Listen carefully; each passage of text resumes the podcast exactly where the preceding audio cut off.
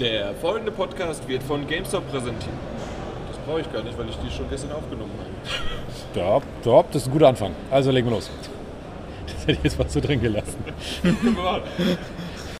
Der folgende Podcast wird von GameStop präsentiert und deshalb könnt ihr auch dieses Mal wieder zwei GameStop Plus Kundenkarten im Wert von je 50 Euro gewinnen. Auch in diesem Jahr gibt es bei GameStop die große 999er Aktion zur Gamescom. Im Rahmen dieser Aktion könnt ihr euch ausgewählte Messe-Highlights wie beispielsweise Call of Duty, Infinite Warfare, Mafia 3, Gears of War 4 oder Dishonored 2 das Vermächtnis der Maske für nur zwei gebrauchte Spiele der GameStop Eintauschliste und 9,99 Euro oder 9,90 Franken vorbestellen und damit direkt zum Release des jeweiligen Games den besten Preis sichern. Einfach die gebrauchten Games in einem der über 200 GameStop Stores abgeben und im Gegenzug günstig an die Highlights der Messen kommen. Weitere Infos und alle 999er Games gibt es unter gamestop.de. Wer bei unserem Gewinnspiel teilnimmt, kann eine GameStop Plus Kundenkarte ergattern und das sogar mit 50 Euro Guthaben drauf. Mitmachen lohnt sich also. Beantwortet einfach die folgende Frage: Wo findet die diesjährige Gamescom statt? Die richtige Antwort schickt ihr wie immer an podcast.ps4-magazin.de. Und damit herzlich willkommen zum 137. PS4 Magazin Podcast. Wir sind live von der Gamescom am äh, Gamescom Donnerstag, der erste offizielle Besuchertag sozusagen. Alle dürfen rein. Genau. Zumindest die, die die. Der Pöbel. Äh, da fängt schon wieder an. Ja, willkommen, Erkan ist da. Hi, hi. Genau. Ja, aber ich glaube, ich habe letztes Jahr die auch mal äh, die nicht unsere User, sondern alle anderen als Pöbel bezeichnet. Aber das stimmt nicht ganz so. Ähm, aber es wäre es wär schon schöner, wenn es nur Pressetage geben würde. Und Martin ist auch dabei. Ja, wir haben extra einen Peter engagiert, der im Hintergrund äh, ordentlich Rabatz und Lärm macht, weil eigentlich sind wir gar nicht auf der Gamescom, weil wir nicht hin durften, aber damit wir den Schein wahren können, Genau. äh, macht er das, die Hintergrundgeräusche. Ja, äh, heute ist es ein wenig voller gewesen. Sehr voll sogar. Ja, Und, ähm, da kommt Dragon Ball, Leute. Ma- Macht nichts. Einfach weiter erzählen. Das ist, hätte mich auch so jetzt aus der Fassung gebracht, also auch wenn wir nicht pod, ge, gepodcastet hätten. Leute. Das Ja, ist ja. Äh, Son Ein- Goku in der äh, Saiyajin-Variante. Das Ja, ist mir- zwei oder da, drei? Da. Ich glaube, es ist Saiyajin 2. Super, ein Super Super Saiyajin. Saiyan. Ja, genau. Goku. Goku. Ja.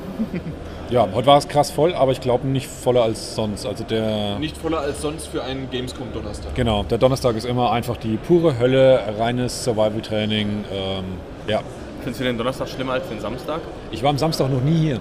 Dann tu dir das übermorgen an. Der Samstag ist super. Nee, nee, ich fahre schön Freitagabend wieder nach Hause. Genau. Freitagabend wie immer, morgen fahren wir nach Hause. Äh, schönerweise auch zu zweit äh, im selben Zug. Mal gucken, ob es einen äh, Zug-Podcast Aber nur bis Freitag. Äh, Frankfurt, bis Freitag. Oh Nur Mann. bis Freitag, Ah. Frankfurt. Ja, ja, genau, nur bis Frankfurt, ja, klar. Na gut, wollen wir aber einfach mal anfangen. Wir hatten heute irgendwie ein paar Termine. Genau. Und Nicht mehr. zwar direkt äh, bei EA heute Morgen. Heute haben wir bei EA angefangen, ja genau. Ähm, wir haben auch mit EA aufgehört, äh, interessanterweise. Aber zwischendurch waren wir auch mal äh, außerhalb den EA-Hallen. Aber angefangen haben wir heute mit Titanfall 2. Genau, da haben wir eine Singleplayer-Präsentation bekommen. Genau. Und wir haben sogar auch mal Multiplayer angespielt, allerdings nicht du, sondern äh, da, das war nur ich. Achso, du hast Also mit es den auch anderen. gemacht. Genau, also aber nicht heute, das war ja schon gestern, aber das ziehen wir jetzt heute drauf, weil wir wussten ja, dass Ah, wir Singleplayer ja, noch anschauen. gestern habe ich Deswegen, genau, da war auch Erkan dabei. Ja. auch Multiplayer Ja. Da können wir das zusammenlegen. Aber machen wir doch erstmal den Singleplayer. Genau. Und ähm, da haben wir einiges zu sehen bekommen. Ein paar der Details sind vorher schon durchgekommen. Sie haben ja schon ein bisschen was vorher angekündigt, Trailer gezeigt, kurz bevor die Gamescom losging. Ich kann jetzt nicht genau sagen, was da schon alles äh, bekannt war, deswegen fangen wir einfach mehr oder weniger bei Null an. Ähm, Erstmal die Version, wir haben eine Alpha-ish. Alpha-ish Version, bekommen. ja. Ich hatte mich gefragt, irgendwie, ja, ist es Pre-Alpha, ist es Alpha, ist es eine Beta oder sonst irgendwie schon was, in welche Richtung das geht? Ja, so Alpha-ish. Ja, gut. klingt hessisch. Das, das klingt irgendwie. Nee, gut, das war aber auch von einem Hessen ausgesprochen. Ja, das stimmt. Ja, dann klingt es meistens hessisch. Was grundsätzlich aufgefallen ist, würde ich jetzt mal so unterm Strich sagen, dass ähm, der durchaus ruhiger und äh, größer in Anführungszeichen ist, als ich es gedacht hätte. Also die schlimmste Vorstellung war ja, dass äh, Titanfall Singleplayer-Kampagne wieder nur eine Aneinanderreihung von Multiplayer-Matches ist, die irgendwie halt vorkonfiguriert sind. Aber von dem Punkt wirklich weit gefehlt. Es ist eine komplett durchgestylte oder durchdesignte Singleplayer-Kampagne, die auch bewusst ein paar Änderungen zum äh, Multiplayer-Modus macht, wie es genau funktioniert, mechanisch gesehen, damit es halt, halt für den Singleplayer-Modus besser funktioniert. Ähm, die Story war ja vorher schon so ein bisschen angedeutet, dass man einen ähm, einfachen Soldaten spielt, der eigentlich ein Pilot von so einem Titan werden möchte. Ähm, ein Pilot, ein befreundeter Pilot des Spielers äh, kommt bei dem Kampf im Prinzip um und der Titan wird sozusagen zuletzt auf ihn gebunden, also auf den Spieler, der bis zu dem Zeitpunkt eben noch ein unerfahrener Pilot ist und damit auch äh, eine theoretische Unerfahrenheit des Spielers äh, ganz gut abbildet im ja, Umgang mit dem Titan.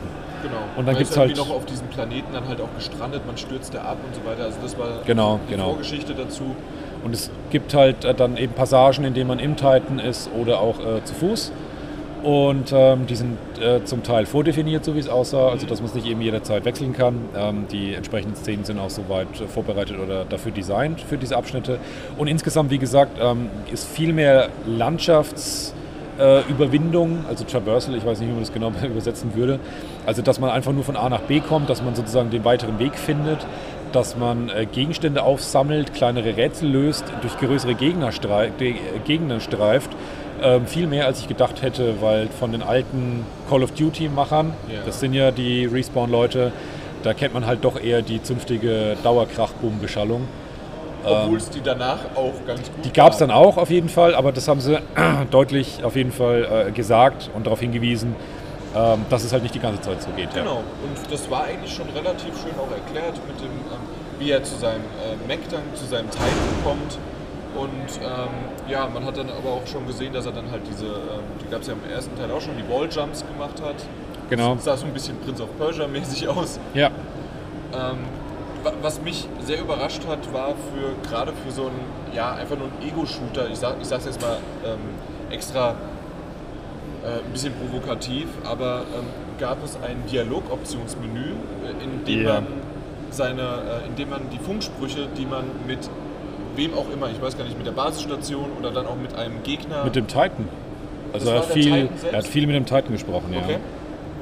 Ähm, auf jeden Fall mit dem Titan äh, konnte man dann ein, hatte man Dialogoptionsmöglichkeiten, Auswahl, zwei, teilweise zwei oder drei, ich weiß gar nicht so genau. Zwei meistens, ja. Äh, zwei Optionen, also jetzt nicht großartig, aber es war cool, dass man das halt auswählen konnte und es hatte einen sehr, sehr schönen Witz. Und das sage ich nicht nur als Jan, sondern der, selbst Martin hat gelacht. Ich muss gerade nicken, ja. Also es war tatsächlich, ähm, es, es war keine Komödie, um Gottes Willen, aber es war es waren witzige Sprüche dabei und es waren witzige Momente dabei, die sich wirklich gut ergeben haben. Es gab ein, zwei Momente, da fand ich, dann wurde es auch ein bisschen zu viel wo sie ein bisschen auf die Kacke gehauen haben. Das war dann aber weniger Witz, sondern eher insgesamt so eine, so eine besondere Art der Erzählweise. Zum Beispiel ganz zum Schluss dieser Bösewicht dann aufgetreten ist, der mal kurz seinen Titan aufmacht, um halt äh, Beleidigungen in die Kamera zu spucken, bis er sich wieder reingesetzt hat. Wo ich mir immer denke, boah, ich wünsche mir mal eine Situation, wo jemand sich so präsentiert, der in einem fetten Titan sitzt, extra rausklettert, um irgendwas zu schimpfen und einfach in dem Moment erschossen werden müsste. Ja gut, aber das ist halt einfach, das ist so typisch Borderlands-Style gewesen. Ja, aber das hat dann zum Rest, finde ich, gepasst vom Stil also, her. Äh, das stimmt, aber halt dieses, ja, wir, äh, wir stellen den Gegner jetzt genau, vor, ja, der, der wird ja. vor, äh, gezeigt und ähm, dann wird auch eingeblendet, der heißt Richter, das war ein Deutscher. Genau. Äh, übrigens, also wenn es nicht Arnold Schwarzenegger wirklich klang, gewesen war, klang sehr klang danach, sehr ja. nach, äh, mit diesem schönen englischen Akzent, hatte deutsche äh, Sätze immer mal wieder drin. Äh, ja, aber das stimmt schon, das ist mir aufgefallen. Aber zu dem Witz vielleicht nochmal kurz erwähnt, das ist wirklich richtig schön gewesen wie da diese äh, äh Wahrscheinlichkeit, äh, ob man eventuell sterben könnte, wenn man geworfen wird über eine Schlucht ja. äh, zu 68 Prozent und was ist dann mit den anderen 32? Und dann hat der Titan halt relativ blumig ausgeschmückt, was passieren würde, wenn die anderen 32 Prozent ausschmücken genau. und hat auf jede erdenkliche Todesart, die er dann schon eben vorgestellt hat, dann noch eine draufgesetzt und noch eine draufgesetzt und noch eine draufgesetzt. Das war schon, und das Ganze halt in einem sehr sachlichen, sehr kühlen, äh, analytischen Tonfall. Genau, ja. Das hat recht gut gewirkt, ja. Wie, ein Computer halt. Genau. genau. Hatten denn diese äh, Auswahlmöglichkeiten an Dialogen, die man hatte, irgendeinen besonderen Einfluss? Hat das irgendwas beeinflusst, storymäßig also, oder? Es wurde nicht gesagt, wir konnten es auch nicht ausprobieren. Ich gehe so davon aus, wie die Dialogoptionen vorgegeben wurden, dass sie eher den, den, weiteren Verlauf des Dialogs halt schon beeinflussen, aber ich glaube nicht die Story in dem Sinn. Genau, also so hatte ich den Eindruck, dass man so ein bisschen so seinen eigenen Touch auf die Kommunikation legen kann. Wie gesagt, es waren viele äh, Gespräche mit dem Titan direkt und es wurde uns auch gesagt, dass es eben in der Story sehr viel Wert darauf gelegt wurde, dass die Beziehung tatsächlich zwischen dieser künstlichen Intelligenz in der Maschine und dem Menschen, der sie steuert, ausgearbeitet werden soll. Das hat auch schon in der Vorführung irgendwie geklappt, dass die beiden so ein bisschen wie so ein Buddy-Team rübergekommen sind. Ja, genau. Und das wurde halt, oder glaube ich, wird beim Spiel eben intensiviert, wenn man so ein bisschen seinen persönlichen Touch in die Antworten reinlegen kann. Aber ich glaube nicht, dass das wirklich einen Einfluss auf die Story hat. Ich denke es auch nicht. Also genau, das Einzige, es wird halt, du wählst äh, Option A aus, dann kommt Antwort A zurück oder Option B aus, dann kommt Antwort B zurück. Und danach geht es normal dann weiter. geht es wieder ja. normal weiter. So in der Richtung würde ich vermuten, ja. Genau. Wir hatten ja schon erwähnt, dann steigt man schön in seinen Titan dann irgendwann auch ein. Und dann geht es halt auch wirklich rund. Dann wird geballert ohne Ja. Ende. Wobei das tatsächlich etwas war, was mich ein bisschen enttäuscht hat. Ähm, das kam mir im Multiplayer-Modus tatsächlich sogar noch beeindruckender vor, weil so wie es uns zumindest gezeigt wurde, man hat halt viele Kampfsequenzen mit dem Piloten gesehen gegen andere Menschen und dann war er irgendwann im Titan und man hat dann den Titan gesehen, wie er gegen andere Titans gekämpft hat und irgendwie wirkte es so ähnlich. Also es wirkte auf mich gar nicht so, dass man jetzt das Gefühl wirklich hat, dass hier richtig fette, große Maschinen gegeneinander antreten. Mir hat da irgendwie so ein bisschen der Bezug in, in Größendimensionen gefehlt, vor allem weil halt auch andere Menschen dann gefehlt haben. Ich glaube, die Titans wirken krass, wenn eben auch noch andere Menschen auf dem Boden rumlaufen, aber in den Sequenzen, die wir gesehen haben, hat der Titan dann halt wirklich auch nur gegen andere große Roboter gekämpft und dadurch war das alles wieder so gleich groß. Aber nicht nur. Wir hatten ja auch später eine Sequenz, wo es dann so war, dass die, ähm, na, die, die Titans haben miteinander gekämpft und dann Du ist als Mensch bist. Ja, ja, das hat immer gut funktioniert, wenn du als Mensch unterwegs bist, aber insbesondere wenn du in einem Titan selber drin saßt. Da finde ich, da wirkte das irgendwie weniger groß, als ich es in dem Moment hätte aus meiner Sicht Ja, gut, weil du auf anfühlen sollen. äh, Höhe Ebene bist. Ja, aber du könntest halt so kleine Menschlein um dich herum wuseln sehen, theoretisch. Aber die kam halt nicht. Also das war eine vertane Chance in Das den ich Szenen. gerade sagen, weil ähm, die waren doch da. Die waren auf der äh, anderen Ebene, die waren von oben und haben runtergeschossen. Und äh, er ist aber ausgestiegen ist, und ist dann äh, über Walljumps, äh, äh, hat die dann Ja, die drei da oben und noch einmal, solange er im Titan war, wirkte es nie so richtig groß, dass du als eine große Kampfmaschine auf einem Schlachtfeld stehst, weil da nicht zwischen deinen Füßen zum Beispiel halt wirklich Menschen rumgerannt sind, sondern die waren meinetwegen irgendwo weit weg und haben dich aus der Entfernung beschossen, wo, weswegen er dann ausgestiegen ist. Aber es war keine direkte Konfrontation da. Das fand ich, aber es kann natürlich sein, dass es es Kampagne trotzdem vorkommt, ja. ja also Es ich kann mir nämlich vorstellen, ja. wenn die schon so weit weg waren, die nämlich nicht, Ja. ähm, dass das möglich ist, dass das noch kommt. Ich meine, ich kann es schon mal kurz anteasern. Wir haben auch Battlefield 1 gesehen. An der Stelle möchte ich deswegen vorweggreifen, weil das ist auch was, was mir ein bisschen gefehlt hat, wenn man in einem fetten Titan sitzt. Ein bisschen Environment Damage, also Umgebungsschaden, Ja. wenn du mit einem Titan anfängst zuzuschlagen, zuzuhauen, äh, einen anderen Titan durch die Gegend zu kicken, dass das irgendwie mehr in der Umgebung anrichtet. Das würde, glaube ich, cool wirken, aber Ja. da passiert praktisch gar nichts. Nee, leider hat er überhaupt nichts äh, in die Richtung Vielleicht haben die massiven Stahlbeton und die Wände kriegen da einfach nichts von ab. Das kann sein. Und die Bäume sind weiches. Material für die Titans, damit es niemandem zu sehr wehtut. Das stimmt, ja. Äh, ganz zum Schluss gab es noch einen einzigen, also nachdem quasi die Präsentation vorbei war, gap es noch ähm, einen Zeitfreeze. Das ist ein Zeitfreeze-Shot, ja. Keine Ja. Ahnung, was Sie uns damit sagen wollten. Genau, Ja. alles war eingefroren, ein Titan hinter dir, im Vordergrund ist alles mögliche explodiert und du konntest dich bewegen. Ganz Ja, normal. ja. Was auch immer das bedeutet. Ja. Max Payne. Ultra, Max Payne Ultra. Vielleicht. Man kennt es ja. Titanfall 2 versus Max Payne. War auf jeden Fall mehr ausgefeilter, größer der Singleplayer-Modus, als ich es gedacht hätte für den ersten Singleplayer-Modus von Titanfall. Der erste hatte ja gar keinen, der der Rede wert gewesen wäre. Ähm, das muss man noch einschränken. Offiziell hatte er ja einen, aber ähm, das war Ich wirklich nur gespielt. Multiplayer, Multiplayer-Matches aneinandergereiht mit ein paar Audiologs, die eingesprochen wurden. Also das war nix. Aber das war jetzt wirklich ein richtiger Singleplayer-Modus. Wer Kampagne spielen mag, wird da, glaube ich, fündig, glücklich. Gut, dann, Ja. du hast es eben angesprochen. Multiplayer noch ganz kurz. Ach so, ja. Ja. Das, äh, ja das Du hast Titanfall über- 1, äh, hast du gesagt, gespielt, deswegen Ja. würde ich dir da eher das Wort geben, ob es sich irgendwie anders angefühlt hat oder nein. sehr vertraut. nein, einfach Ja. nein. Okay, es fühlt sich an wie Titanfall 1. Ich würde sagen, es ist sogar ein bisschen mehr übertrieben mit dem, mit dem äh, Wallgeranne und äh, mit dem Endhaken, den man hat, den man an die Wände schießen kann und sich die Wände hochziehen kann. Das, ist, das kommt sehr, ich würde sagen, ein bisschen Elemente von Black Ops 3, wo man auch an Wand, Decke und sonst irgendwo Ja. rumläuft und äh, mit seinem Jetpack durch die Gegend fliegt und sich dann mit dem Enterhaken am anderen Gebäude befestigt und schnell ranzieht. Das ist extrem schnell. Titanfall 1 war auch schon schnell, aber Titanfall 2 ist, kommt Ja. einem noch flüssiger und noch schneller vor, als es Titanfall 1 Ist das war. dann jetzt eher positiv oder negativ? Ich mag schnelle Spiele, ich mag so gedrungene, kleine Ja. Gassen, wo du dich durchquetschen musst und schnell um die Ecke rennst und direkt dem Gegner einen Headshot verpassen musst, weil Okay. du sonst tot bist. Und daher, wer sehr schnelle Shooter mag, für den ist es definitiv äh, ein Fortschritt. Okay. Aber dann wird, er auch, dann wird er auch eher Titanfall spielen, weil wenn du Battlefield spielst, dann bist du eher der gemütlichere Spieler. der gemütliche. Äh, funktioniert es im, in, Title, in Titanfall genauso, dass du, also in dem Multiplayer, dass du rausgehen kannst aus deinem Titan und kannst dann auch dort... Bist am Anfang sowieso nur erstmal als Pilot unterwegs. Ja, Genau. okay. Ja. Äh, Deswegen Genau. frage ich für die unwissenden äh, Zuhörer. Das war ein ganz cooler Effekt für mich, weil ich habe ähm, Titanfall 1 nie gespielt als äh, nur PS4-Besitzer. Und ähm, als wir halt so in dem Multiplayer-Match waren und das schon, schon eine Zeit lang lief und halt nur Soldat gegen Soldat und irgendwann dann halt plötzlich um die Ecke auf einmal so ein Titan äh, geschlappt kam, leider vom gegnerischen Team auch noch, ist einigermaßen echt Panik ausgebrochen und das ist ein cooles Gefühl gewesen. Das war schon ein guter Moment, ja. Okay. Äh, Jetzt verstehe ich, warum du die ganze Zeit im Singleplayer das dann gewollt hast. Ja, Ja, genau.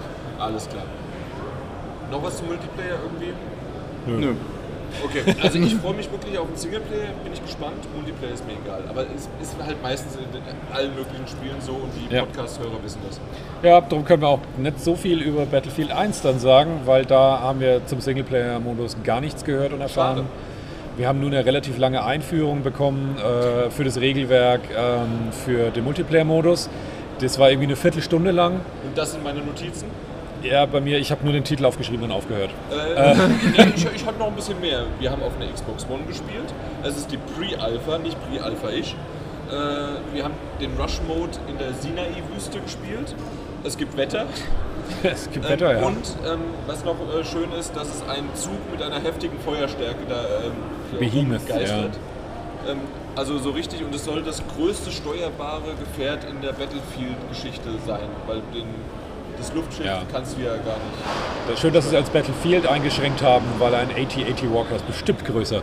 Aber es ist ja Battlefront, Genau, wir sind nicht äh, Ja. bei EA, sondern bei Battlefield. was EA ist. Was EA, auch- Nein, EA allgemein. Ja, okay. Ja, ja, ja. Ähm, ja, aber es war halt wie gesagt nur Multiplayer. Ähm, die Erklärung war eben schon eine Viertelstunde lang. Wir sind beide keine großen Battlefield-Multiplayer-Spieler, also um genau zu sein, gar keine. Ähm, und deswegen war ich zugegebenermaßen auch schon von der Viertelstunde Erklärung und Einführung einigermaßen überfordert, was die uns alles erzählt haben, was man wie, wo dann bitte tun soll. Und ähm, so ähnlich fühlt es sich dann auch beim Spielen an. Also ich kann wirklich nicht viel dazu sagen. Ich bin mir sicher, dass Fans es gefällt. Ich fand es einigermaßen äh, blöd. Aber weil es halt einfach nicht mein Spiel ist. Es, ist. es hat nichts mit dem Spiel selber zu tun. Ich hatte die schöne Möglichkeit, äh, in einen nicht Panzer, sondern in ein gepanzertes Fahrzeug mit Maschinengewehr obendrauf. Das äh, unendlich Schuss hatte, nur halt immer wieder heiß gelaufen ist, sodass man halt nicht ständig nur du- durchballern konnte. Ja. Und mit dem bin ich rumgefahren und habe ungefähr 20 Kills gemacht. Und wenn ich 20 Kills machen kann, heißt es entweder das gegnerische Team war Scheiße. nichts. Äh, und das ist äh, richtig, war ja auch richtig so, weil unser Chef und äh, des Chefes Freund, äh, Kumpel dort äh, anwesend war in dem Team. Oder, ja, wir wissen es nicht so genau. Oder es ist einfach ein bisschen wirklich äh, overpowered gewesen und da drin kann ich, das, äh, kann ich locker was machen. Weil sobald ich auf dem Feld war, habe ich zwei Kills gemacht und das war's. Und dabei vorher aber 20 Mal bin ich gestorben. Und trotzdem war ich immer noch der vierte in meinem Team von, wie viel waren wir? Zehn? Ich glaube, es war so 10 gegen 10. Ja, genau. Also ich war immer noch der vierte. Und Ja. also ja, so im Grunde kann man es wirklich sagen, äh, Multiplayer, ja, wie du, du hast es gut zusammengefasst. Jeder, der vorher ein Battlefield gespielt hat, ähm, der, wird sich, äh, wenn er dieses Setting mag, ähm, ich, ich bin auch mal ein Pferd geritten, was ziemlich cool war. Aber ich konnte es nicht richtig steuern, weil das war, es war halt störrisch wie ein Pferd. Ein Das Pferd? heißt, ja, Man kann Ja. eine Pferde man reiten? kann da Pferde reiten, natürlich, Ja. das ist der Erste Weltkrieg. Es hat sich ein bisschen wie Indiana Jones angefühlt, als ich eine Zeit lang äh, im Kreis um einen gegnerischen Panzer mit meinem Pferd geritten bin und der Ja. Panzer mich nicht getroffen Genau. hat. Das Ja, war so nicht ganz cool, so ja. ungefähr war das. Ähm, ich habe den vor allem, der kam mit dem Säbel an und ich habe halt mit der Maschinenpistole abgeschossen. Ja, also diese Mischung von Technologien, die aufeinander stoßen, das wirkt schon wirklich ganz cool. Grundsätzlich aber von der Mechanik her, ich habe mal eine Zeit lang ein bisschen Battlefield 4 gespielt. Es wirkte mir trotzdem alles sehr vertraut und ähnlich von dem, was man halt ansonsten tut, von der Mechaniken her, die da zum Einsatz Das ist kommen. halt Battlefield, oder? Das ist halt Battlefield, ja. Also insofern, es ist ein, wie ein großer Mod, aber das hat man bei Battlefront ja schon gesagt. ja, aber ich empfinde es tatsächlich so. Ich freue mich auf einen Singleplayer auch da wieder. Nee, ich gar nicht. Battlefield Singleplayer war schon immer zum Kotzen. Also das kann ich ohne Umschweife und ohne äh, das irgendwie zu grob zu Alle sagen. Teile nach 1942 waren auch alles nur Abklatsche von 1942 von Battlefield. Ne? Ja, jetzt macht es mal nicht so, weil zum Beispiel Battlefield Hardline war gar nicht mal so schlecht von der Story her. Das ist kein Battlefield, das ist ein Spin-off, der, der, das hässliche Schwesterchen von einer Familie, die, an die sich keiner erinnert. ich spiel's gerade. Es gab es für 5 Euro. Ja, genau. Das sollte einem alles sagen. Ja. Dafür Ja. war es gut. Ne? Für Dafür 5 Euro war's war alles klar. Für einen Okay. Fünfer ging's. Ja. Bisschen mehr Professionalität. Ich freue mich auf die Singleplayer-Kampagne, weil ich irgendwie, ich mag das Setting. Ich bin gespannt, wie es wird. Ich glaube, man könnte einen coolen machen. Ich habe das Problem einfach. Man könnte, die nett. Ja, durch, durch Battlefield 3 und 4 ähm, habe ich halt kein Vertrauen, dass die einen guten Singleplayer hinkriegen, weil Battlefield 3 und 4 war wirklich albtraumhaft. Wir werden uns im Oktober nochmal sprechen. Ja, Also bis dahin nicht mehr, aber im Oktober wieder. ja. Und wir werden jetzt aufhören zu sprechen. Ja, geht- Erkan, sag was. Komm, FIFA 17, Ja. mach's halt. Es ist mal wieder vieles neu in FIFA 17.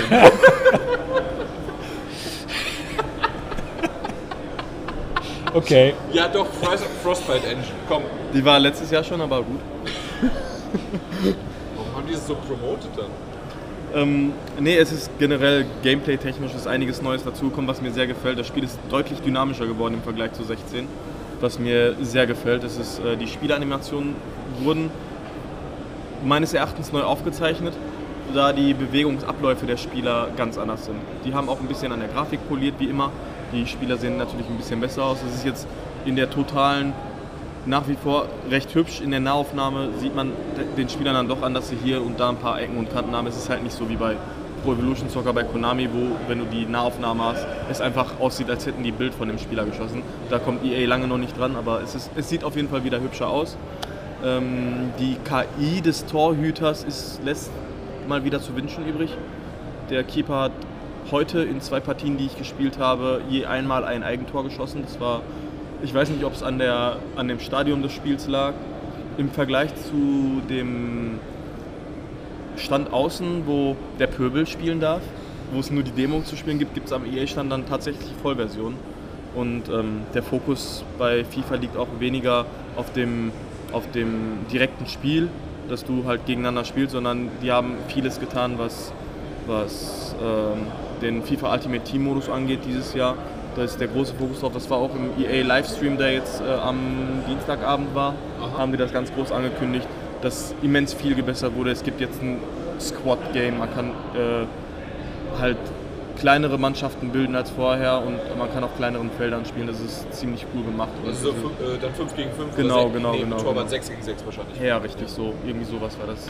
Den Modus konnte ich leider nicht ausprobieren, weil die Zeit bei mir nicht reichte, weil ich auch zu anderen Terminen außerhalb von EA huschen musste. Okay. Aber äh, insgesamt gefällt mir FIFA besser, weil es das Spieltempo an sich, also das Spiel wirkt insgesamt langsamer, weil man auch viel mehr Ballkontrolle hat. Man hat halt, äh, wenn man den Ball hat man förmlich am Fuß kleben und der Gegner kriegt einen kaum weg. Und wenn ich einen Gegner auf einen Gegner zulaufe, ihn anschieße, kann ich ihm den Ball, der von ihm abprallt, quasi abnehmen und ihn umlaufen. Also sowas funktioniert. Das ging vorher beispielsweise gar nicht. Dass wenn früher ist ein Gegner auf dich zugerannt und in 90% der Fälle hat er einfach äh, den Fuß dazwischen gesteckt und hatte den Ball abgenommen und ist dann in die andere Richtung gerannt. Jetzt kann man den Gegner mit seinen eigenen Waffen quasi schlagen und kann ihn umdribbeln, kann ihn tunneln, ohne dass er was mitbekommt und äh, steht dann auf einmal alleine vorm Keeper. Das ist äh, also wer dribbeln mag und auf Dribbeln steht und nicht nur so ein reiner Konterspieler ist, äh, wird mit FIFA 17 deutlich mehr Spaß haben als mit 16. Also man kann schön zaubern, tanzen. Also Auf das jeden Fall. Brasilianische Fußball, Ja. das, das machst du dann mit 1. FC Ja, das ist Ja. 7 zu 1, 7 zu 1. brasilianischer Fußball. Ja. Ja, Wann ist das Finale? Sonntag, ne? Ne, Sonntag sind die Frauen dran. ich weiß es nicht. Oder Freitag sind die Männer? Weiß Wir reden nicht. über das Ja, ich über weiß. richtiges Fußball. Ja, aber Männer Olympiafinale ist doch Deutschland-Brasilien. Die Deutschen haben gestern Abend gewonnen. Ja, 2-0. und- Das ist ja kein echtes Fußball. Nee, olympisches ist auch nicht. Da finde ich irgendwie nicht so richtig. Da, da spiele ich lieber Mario und Sonic bei den Olympischen Spielen. Ganz ehrlich. Redest du gerade die deutsche Olympianationalmannschaft kaputt? Ja. Also Hochachtung vor deren sportlichen Leistung, aber Olympia Aber ist... mich interessieren sie nicht. Ja, nee, äh, so, so wie Multiplayer. Tut mir leid. Ja, das stimmt. Also, und, WM, EM ja, aber Olympia bist du raus. Ne? Exakt.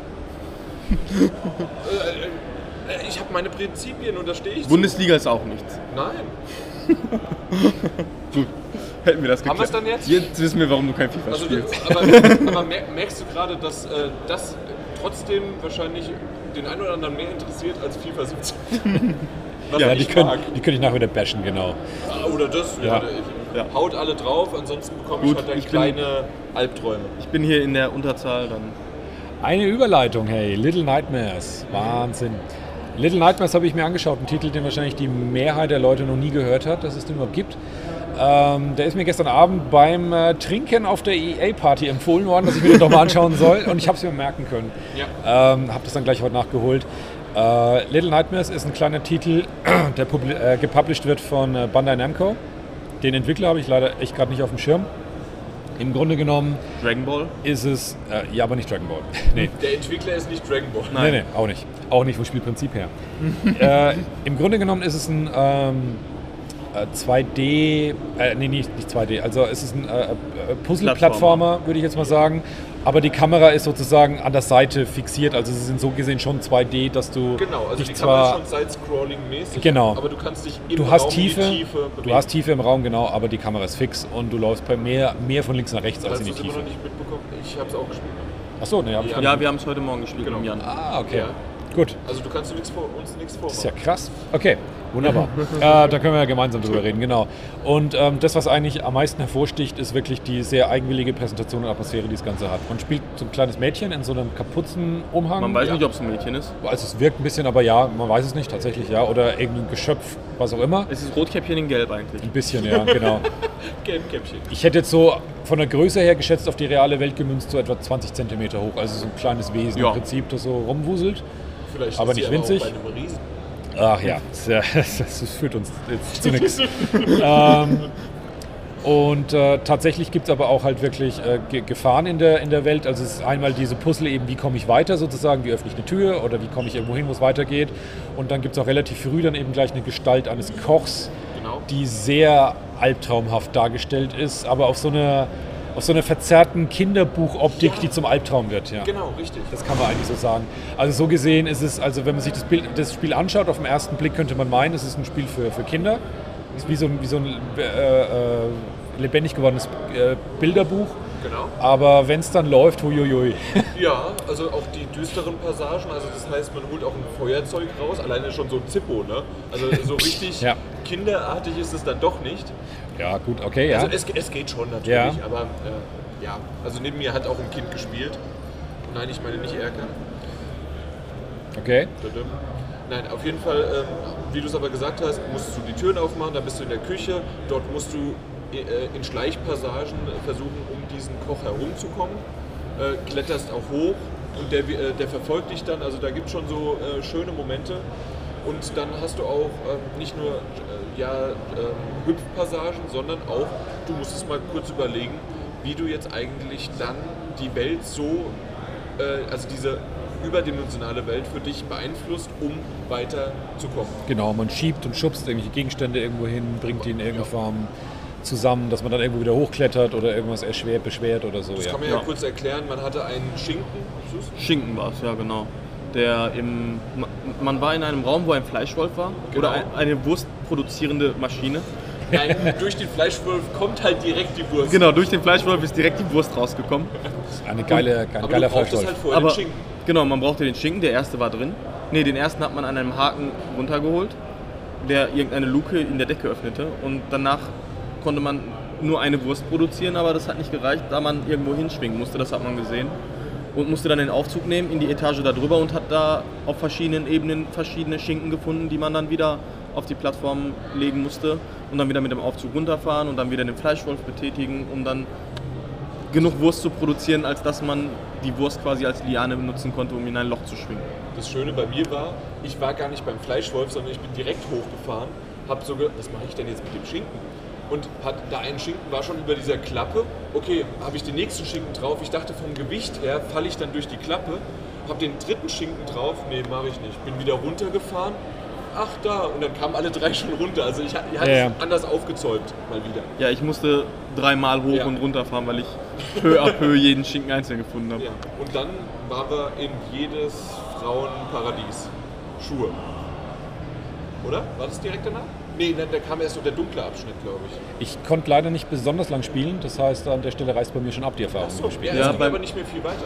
Bei mir war da nämlich vorbei, weil ich, äh, da ist ja eine Beta-Alpha, weiß ich gar nicht, was das für eine Ich auch nicht. Alpha was ich. das für ein Bild war. Auf jeden Fall ähm, habe ich es geschafft, irgendeinen Glitch auszunutzen und als ich in den Aufzug gesprungen bin, äh, hat der Charakter gedacht, er würde unendlich in die Tiefe fallen und hat sich jeden Mhm. Schritt geduckt und ich konnte mich nicht mehr bewegen und musste das Spiel da abbrechen. Ah, okay, schade.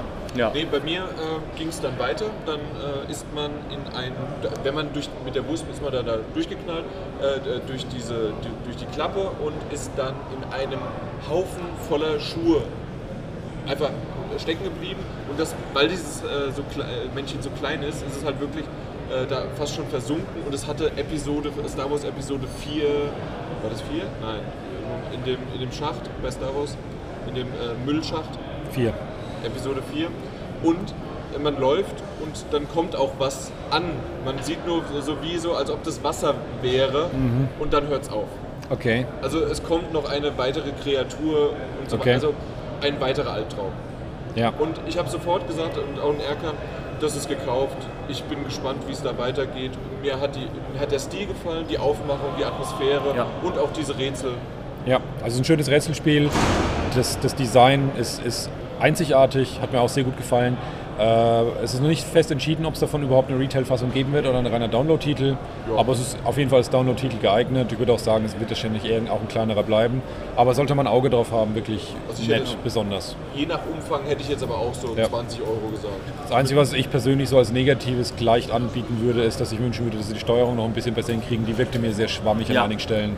Ja, ich bin öfters mal irgendwo runtergefallen, was ich eigentlich nicht wollte, weil der Charakter sich zu sehr irgendwie mitgedreht hat oder zu ausschweifend sich. Aber meinst du, das wird so ein. 20-Euro-Titel? Ich glaube, das wird doch schon etwas höherpreisiger. So vom, vom 20 bis 30 hätte ich jetzt gesagt. also ich hätte jetzt so 30, 40 gesagt, so vom, ja, vom 40 Umfang fände her. ich. Vielleicht, es kommt auf den ich, Umfang ich, bin, ich, bin, Umfang ich, bin, drauf an. ich, bin, ich bin eh ein riesen Plattformer-Fan, von daher ist es bei mir so ein definitiver Hm. Must-Have-Titel und äh, also ich persönlich wäre bereit, da bis zu 40 Euro zu zahlen, definitiv. Okay, Na dann. dann Herr Namco, ihr wisst, was ihr zu tun habt. 40 Erkan ist dabei. für Ja, Und am Ende kostet 60. Dann kurz abgehakt, äh, hätte ich eigentlich South Park und äh, For Honor gehabt. Äh, Sehr kurz. Ja, gab es leider ähm, eine Verwechslung und wir haben sie jetzt dann morgen und äh, klären sie dann morgen ab. Äh, alles andere kommt dann. Äh, du hattest Erkan danach einen Termin und zwar Motor Racer 4.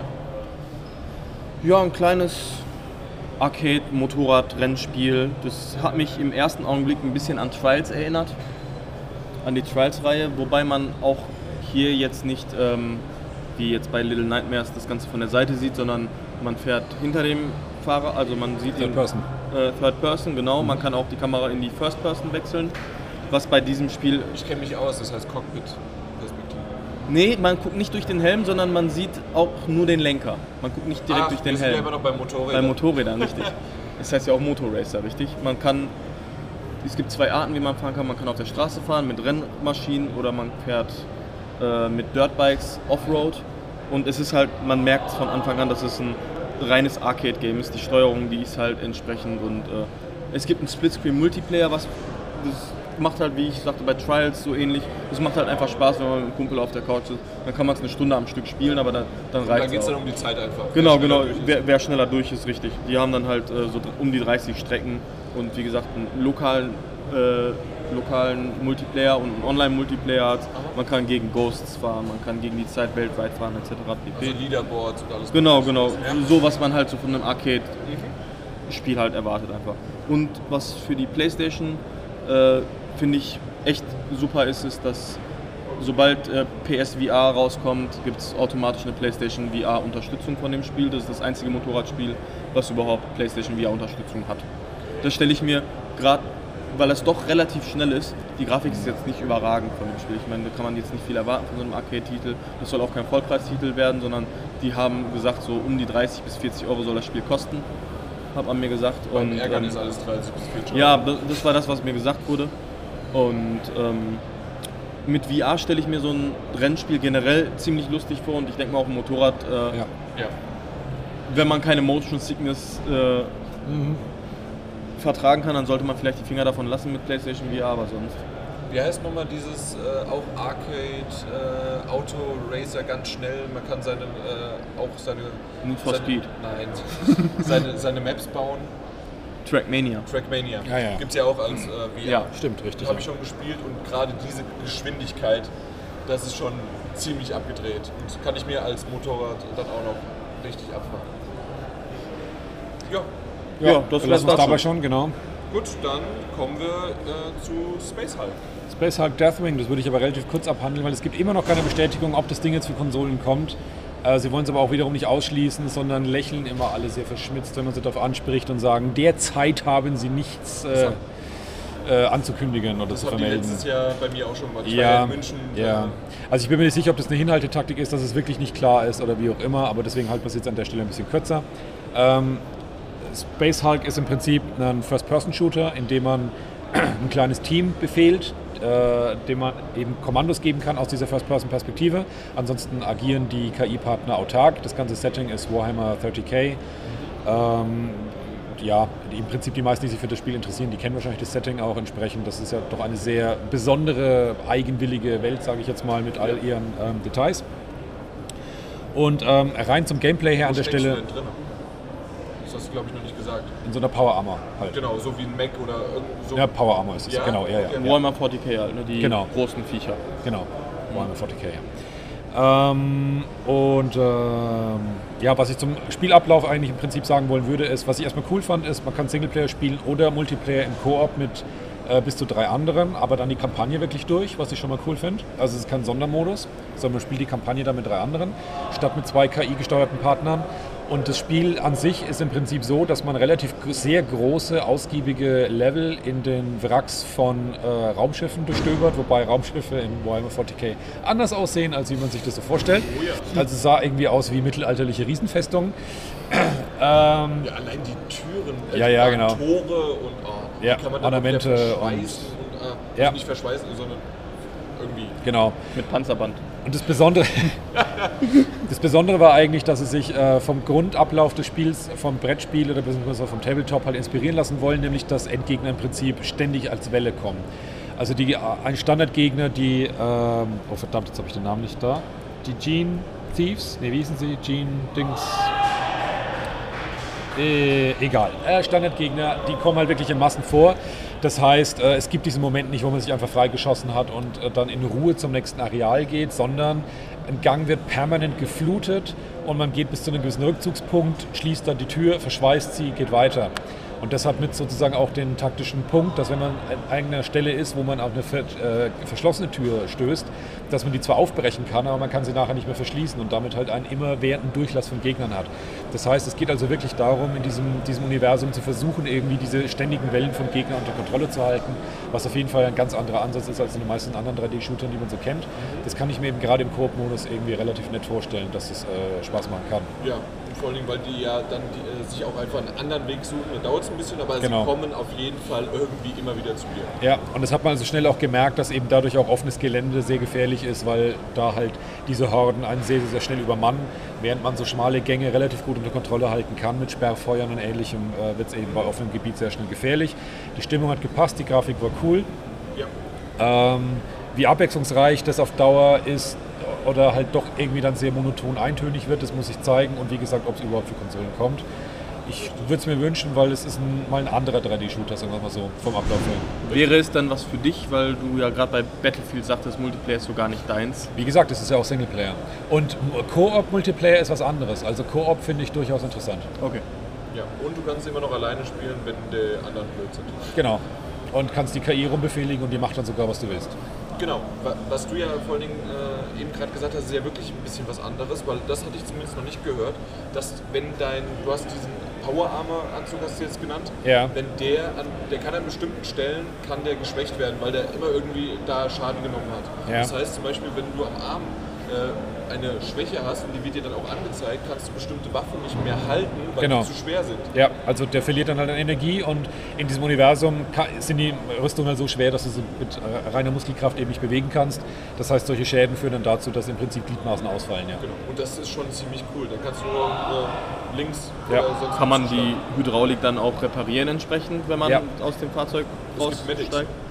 Es gibt einmal Medics auf der anderen Seite, aber zum richtigen Reparieren und zum Wiederbeleben von NPCs oder von äh, Teammitgliedern ähm, kann man sich sogenannte Psy-Gates erstellen zu einem Schutzraum, der irgendwie in einer Zwischenebene irgendwas, ich kenne mich zu wenig aus in äh, Warhammer 40k, aber ähm, das kann man nach Schwierigkeitsgrad sozusagen mehr oder weniger oft.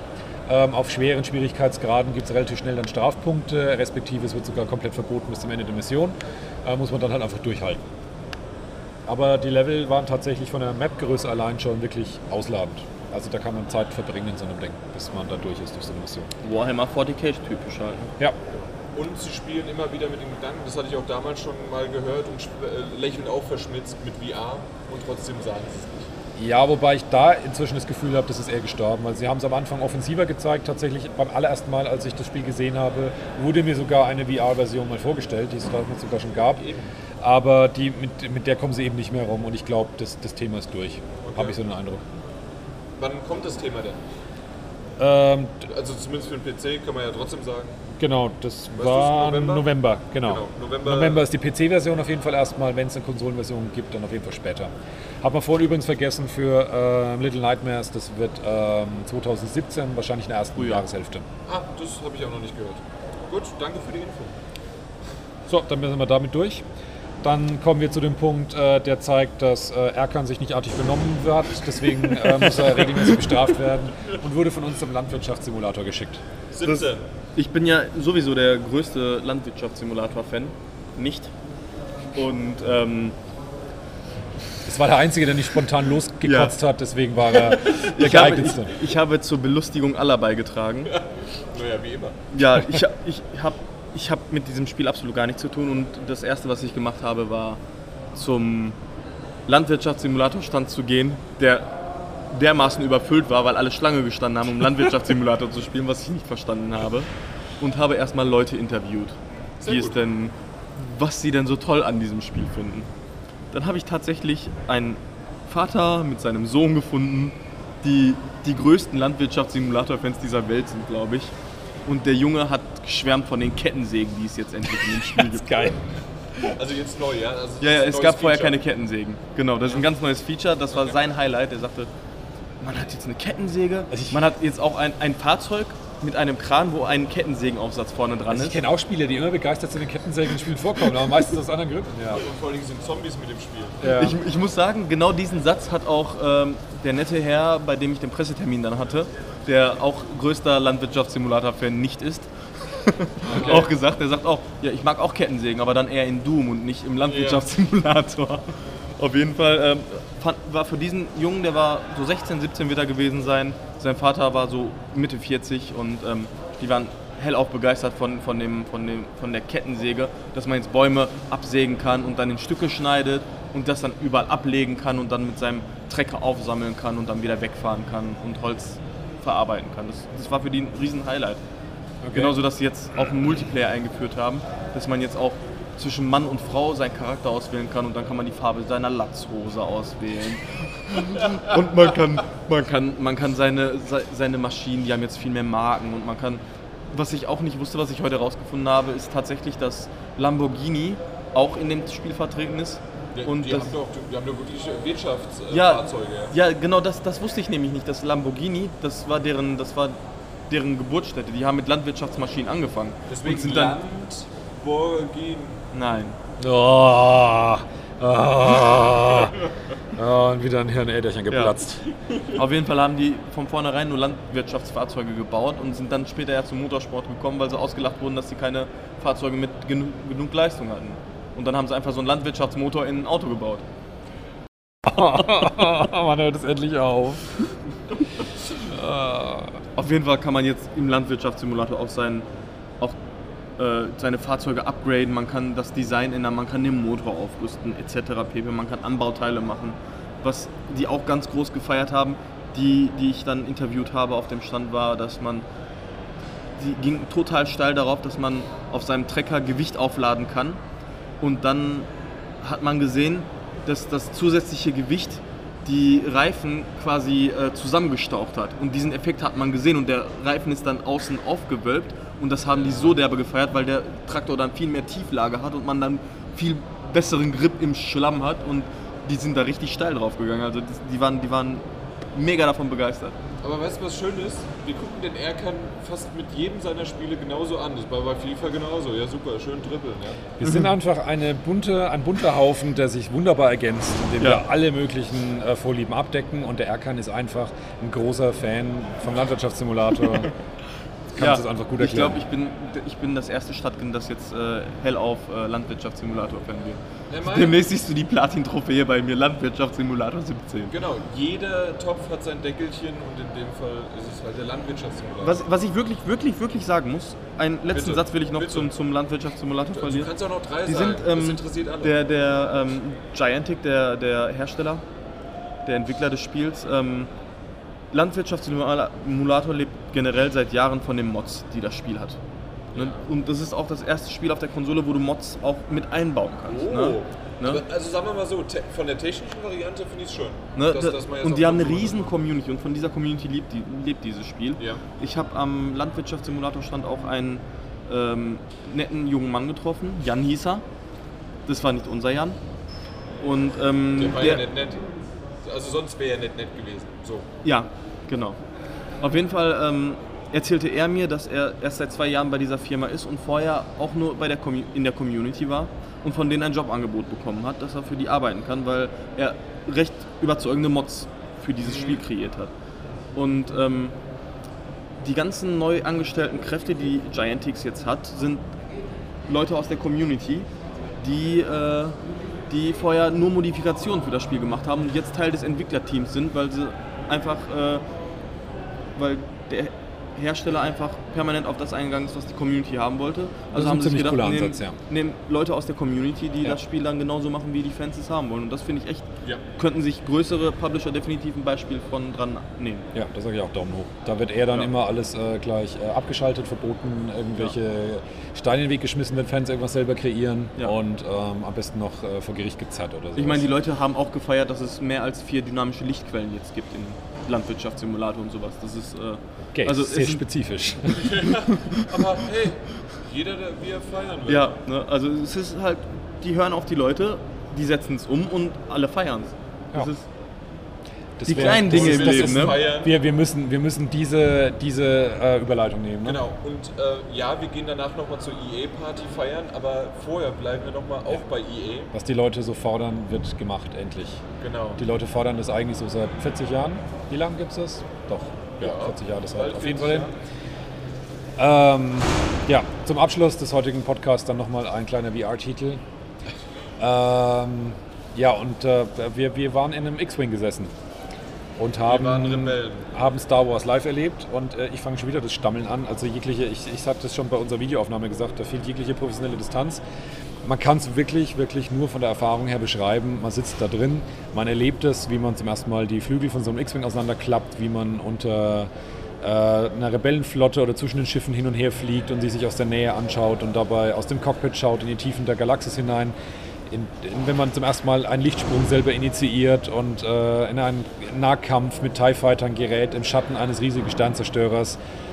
Das, ist, das sind Kindheitsträume, die da einfach wahr werden. Anders kann man das nicht. Grinsen.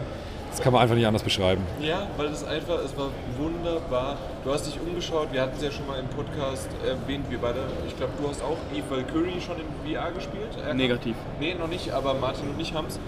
Und ähm, das haben wir ja schon beschrieben, wie das ist. Und du kannst dich halt wirklich in dieser, äh, in der Kuppel umschauen, du kannst nach hinten gucken, siehst dann äh, Druiden, äh, der mit dir da rumpiepst und äh, es ist einfach, es ist fantastisch. Du äh, vorher, bevor die Schlacht losgeht, siehst du Y-Wings und äh, alle möglichen der Flotten der Rebellion und dann, wie du es gesagt hast, ich sag's aber nochmal, auch die, äh, na, die Lichtgeschwindigkeit, die Sterne ziehen an dir vorbei und dieser Sprung, es ist einfach nur klasse gewesen. Ich meine, äh, DICE hat ja schon auch im, im regulären Battlefront-Spiel gezeigt, dass sie extrem detailverliebt sind, was die Umsetzung der ganzen äh, Star Wars ähm, Details angeht. Äh, von der, nicht nur von der Optik und den Modellen her, sondern eben auch vom Sound, Sounddesign her. Und das ziehen sie eben auch hier äh, total durch. Das sind ja auch dieselben Assets, die da verwendet werden. Und du sitzt einfach im Cockpit, du hörst ganz genau hinter dir einen TIE Fighter, der, der sich dir nähert und versucht einzuloggen. Du reißt deinen Kopf nach hinten und du siehst ihn hinter dir, wie er sich da gerade einpendelt. Es ist einfach ein unbeschreibliches Gefühl. Es ist wirklich eine der bemerkenswertesten und besondersten VR-Situationen gewesen, die ich bisher erlebt habe. Sicherlich eben auch gepusht dadurch, dass halt Star Wars ein cooles Setting dafür ist. Vollkommen Und das- die Lizenz. Ja, ja, die Lizenz, die greift da komplett und diese Cockpit-Situationen sind halt einfach perfekt für VR und es äh, kommt da alles einfach zusammen. Und ich habe es erst am Ende danach erfahren, das hat sozusagen für mich nochmal das i-Tüpfelchen dafür gegeben, weswegen ich gar nicht mehr eigentlich hochgradig professioneller Redakteur an der Stelle sein will und muss, weil ich niemandem auch sozusagen eine Kaufempfehlung geben muss oder nicht, weil da gibt es nichts zu kaufen. Es ist ein kostenfreies DLC, das jeder bekommen wird, der Battlefront hat. Also das heißt, äh, jeder Einzelne da draußen kann sich runterladen, der, der wie gesagt Battlefront schon hat. Ähm, äh, das wird dementsprechend auch keine lange Sache sein, sondern es ist so eine 10, 20 Minuten Mission tatsächlich nur. Es ist eine Mission. Also Ja. es ist kein großes Spiel, aber es ist eine saukoole Erfahrung, die jeder genießen sollte, der dazu die Gelegenheit hat. Ähm, Ja, es ist im Grunde einfach nur, man kennt es ja schon vom Battlefront, diese Multiplayer-Matches auch. Genau. Äh, So im Grunde dauert ja auch äh, 10, 20 Minuten und so ist diese Mission dann. Genau, und mit dem neuen regulären äh, DLC Death Star gibt es ja dann diese Luftkämpfe, die man schon Ja. aus Battlefront kennt, dann eben auch im Weltraum oder in der Nähe eines Sternzerstörers oder eben über der Oberfläche des Todessterns. Und genau das nutzt eben jetzt dann auch dieses äh, VR-DLC. Ähm, Noch die Exklusivität, hast du das schon erwähnt? ja, das sollte man an der Stelle nochmal wirklich unterstreichen. Äh, ich habe eine selten geradlinige Antwort auf die Frage bekommen, ob das denn irgendwann auch mal erscheinen wird für Oculus oder, oder pay grade. das heißt dann entweder genau, das ist über, meine, meine, Gehalts. über meinem Gehaltszettel oder wir haben derzeit nur anzukündigen, das war, war, war. Die Antwort, die ich bekommen habe, war, das ist ausschließlich für PlayStation VR, das wird ausschließlich für, für PlayStation VR äh, äh, sein. Ich habe den Vertrag gesehen, ich möchte nicht derjenige sein, der ihn bricht, hat man mir gesagt, das war die Antwort. Das kann man sich nicht vorstellen, dass es jemals sich ändert. Und Sony habe sich da massiv ins Zeug gelegt und äh, sehr, sehr, sehr viel Engagement gezeigt, um DICE eben zu dieser Geschichte zu bewegen und mit ihnen auch dann zusammenzuarbeiten. Also das ist eine Sache, hinter der Sony extrem steht, als wahrscheinlich natürlich ein Zugpferd, das einfach saugeil wirkt für, für PlayStation VR. Ähm, The Force is strong with PlayStation. ja, Das, das, haben genau. wir auf der E3 letztes Jahr schon gesehen und wir dachten, was Genau, ist denn und da an der? Stelle machen sie es auf jeden Fall weiter, ja. Da hätte ich aber zwei Fragen dann zu. Ja. Ähm, wie ist Grafik bzw. Detailgrad durch VR und äh, wie ist das mit der Motion Sickness? Motion Sickness ist beim Cockpit irgendwie überhaupt nicht da, Gar obwohl man die wildesten Manöver macht, also Barrel Roll nach links irgendwie wegtauchen, dabei nach hinten rechts gucken und irgendwie noch was anderes machen und es geht, weil dein Körper weiß, ja, du sitzt ja nur und das passt irgendwie. Also du sitzt nur und du sitzt auch in der Realität nur Also du könntest natürlich, wenn du vielleicht durch so eine Achterbahnfahrt quasi, dass dir davon schlecht wird, aber selbst das Ja. ist noch ein bisschen was anderes als äh, ja, aber du siehst halt auch keinen Boden, kein oben und unten, Ja, das, das macht es halt auch wiederum leichter, ja. macht's, ja. Genau. Obwohl, ich habe da mal rausgeguckt, äh, während ich geflogen bin, geradeaus, konnte ich so aus dem Fenster runtergucken. Das ging ganz schön tief runter in diesem Universum. Das ist wohl wahr, ja. Und das andere war die Grafik. Genau. Ähm, ich persönlich war positiv überrascht davon. Also die Grafik ist, wenn man irgendwie hochaufgelösten Modelle von der PC-Version gerade von Battlefront gesehen hat, damit kommt es auf keinen Fall mit. Das ist klar. Das tut es aber auch schon bei der PS4-Version von Battlefront Ja, nicht komplett. Ähm, dadurch, dass man sich halt jegliches Rendering von irgendwelchen äh, Oberflächen sparen kann und es wirklich nur um die Schiffe geht. Am Anfang ist man eben in der Rebellenflotte und man sieht sehr, sehr, sehr viele sehr große Schlachtschiffe, zwischen denen auch noch kleinere Flottenverbände von Jagdfliegern umherfliegen. Und wenn man sich denen nähert, haben die wahnsinnig viele Details. Also das heißt, für VR-Verhältnisse fand ich die Grafikqualität richtig gut. Ja, würde ich auch so sagen. Also das heißt, für VR-Qualität ist es nicht die beste Grafik, die man je gesehen hat. Ohne VR ist die Grafik immer irgendwie ein bisschen besser. Ja, Aber ähm, es war für VR sehr ordentlich und dadurch, dass es VR war, war es auch total schnuppe. Also es war einfach geil. ja, es ist VR, es war Star Wars. Gut, dass ich mir heute Battlefront gekauft habe. Scheint sich zu lohnen. genau. Wunderbar. Jetzt brauchst du nur noch VR. Jetzt brauche ich nur noch VR, ja. Genau, musst du also in, auf zwei Jahre Gamescom oder nächstes Jahr Gamescom hast du vielleicht dann ein, mal wieder ein äh, Gamescom-Deal. Ja, genau. Gut. Und dann ähm, gibt es wahrscheinlich auch VR-Unterstützung für den Landwirtschaftssimulator und alle sind glücklich. Ja. Oh, dann gehen die alle steil. So, dann gehen die, glaube ich, richtig steil. Ja. Wenn die dann in dem Trecker sitzen können in VR. Weißt du, was schön ist? Wir wollten extra nicht mit dem Landwirtschaftssimulator aufhören. Oh, jetzt tun machen wir's wir's doch. Alles klar. Das war, das war der Donnerstag, äh, war ein bisschen kürzer und doch hatten wir einige schöne Titel, die wir heute gespielt haben. Ja. Äh, morgen kommen aber auch noch ein bisschen was hinzu, wie halt South Park, For Honor, Call of Duty. Ähm, ich weiß gar nicht mehr, was noch alles. Äh, Vampire hast du noch, äh, Deus Ex haben wir, wir haben Bethesda. Also es kommt noch ein bisschen was. So kleine Perlen wie Torment, äh, Tides of Numenera. Genau. Wir haben noch Äh, was. Serious Sam VR habe ich mich heute noch reingeschlichen. kleine Perlen. Also kleine Perlen. Genau. Ja, wunderbar. Ja. Dann bis morgen. Bis morgen.